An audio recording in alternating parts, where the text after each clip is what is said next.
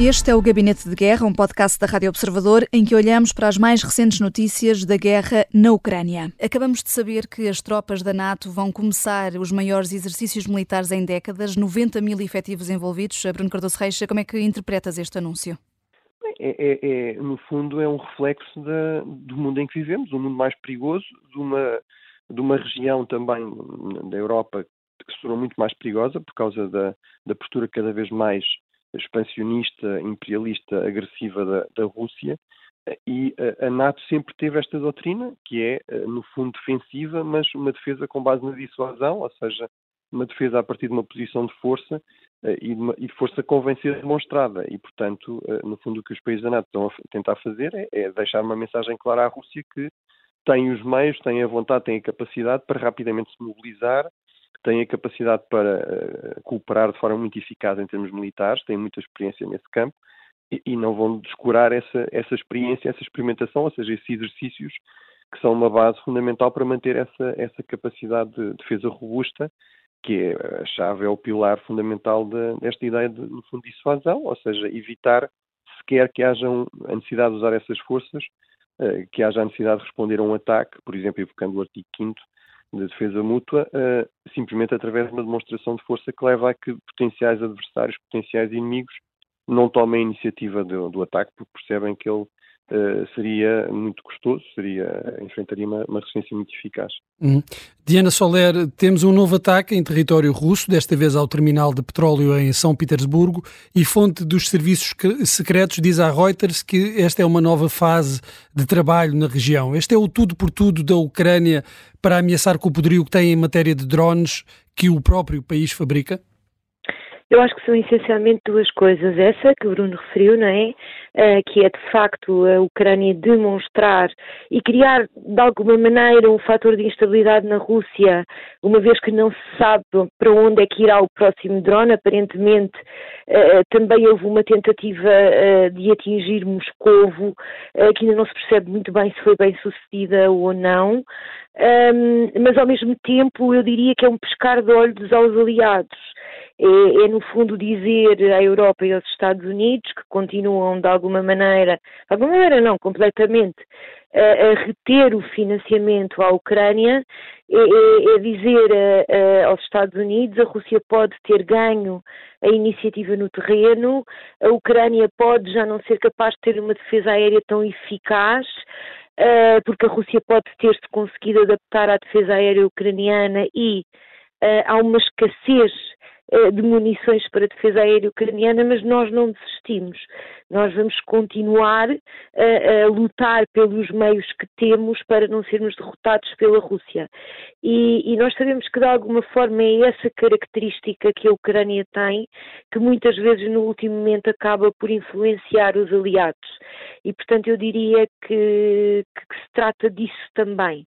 Uh, trata-se de uma não desistência e trata-se ao mesmo tempo de dizer aos aliados nós continuamos aqui com coragem, uh, apesar destes praticamente dois anos de guerra, estamos à espera que vocês nos ajudem uh, para continuar, para poder continuar,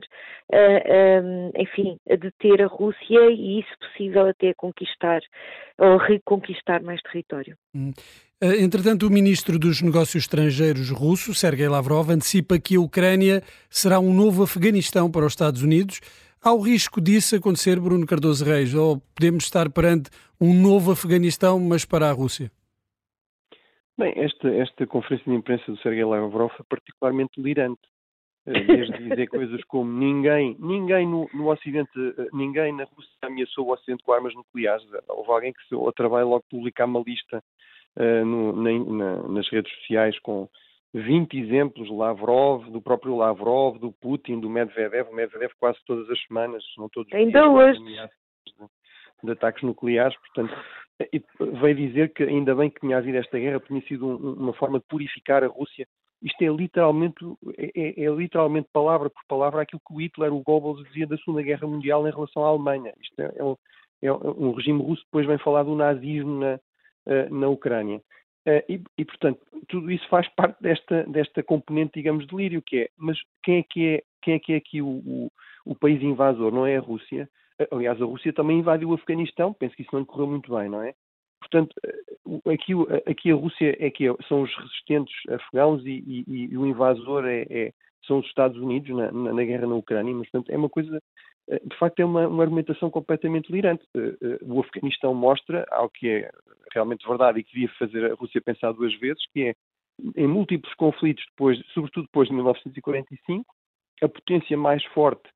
que invade um país e enfrenta um movimento de resistência nacional com algum apoio interno e com algum apoio externo, eh, perde, eh, por muito que continue essa guerra e essa luta, por muito consiga vitórias localizadas, eh, mais ou menos significativas, acaba por, por perder, porque esse movimento de resistência nacional, por causa desse apoio interno e externo,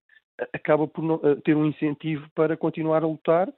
e acaba por desgastar a vontade dessa, dessa potência ocupante. Portanto, o exemplo do Afeganistão funciona exatamente ao contrário. É um grande argumento para dizer que, apesar da Ucrânia estar agora num momento de algumas dificuldades,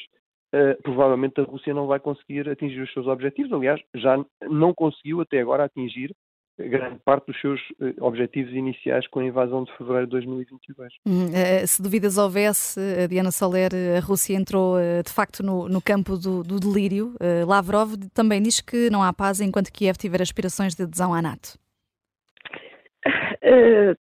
quer dizer, eu acho que eu, eu acho que faz parte Uh, da, estou completamente de acordo com, com, com, o Bruno, quer dizer, esta, toda esta conferência de imprensa que demorou cerca de três horas, quer dizer, uma coisa assim completamente de que nós todos sabemos parte, não é? Uh, já tive momentos profundamente perigosos, como aquele que, que o que o, que o Bruno referiu, não é? A ideia da purificação e das purgas, eh, enfim, foram palavras usadas por Lavrov relativamente à própria sociedade russa, o que mostra que tipo de Estado a Rússia é, mas depois há, há, uma constante na política externa russa é que se tornou muito evidente desde que começou a guerra da Ucrânia. É que a Rússia diz tudo e o seu contrário, mente e desmente-se a si própria, uh, praticamente todos os dias,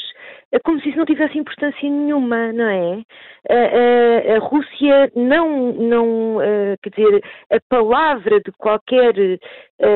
dirigente russo é uma palavra que tem uma validade, enfim, muito pouco verdadeira, quer dizer, não, não diz-se uma coisa e o seu contrário todos os dias, começa-se uma guerra e diz-se que é o agredido todos os dias,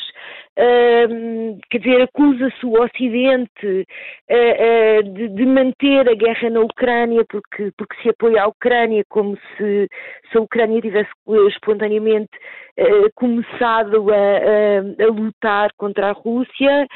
usa-se a ameaça nuclear todos os dias a um ponto que ela já perdeu um bocado de credibilidade até, e portanto, quer dizer, eh, eu acho que hoje em dia temos que ver as palavras dos dirigentes russos um pouquinho dessa maneira, quer dizer, o que acaba às vezes por ser difícil é descortinar uh, uh, o que é que é propaganda, o que é que é verdade, em que é que eles verdadeiramente acreditam, do que propriamente,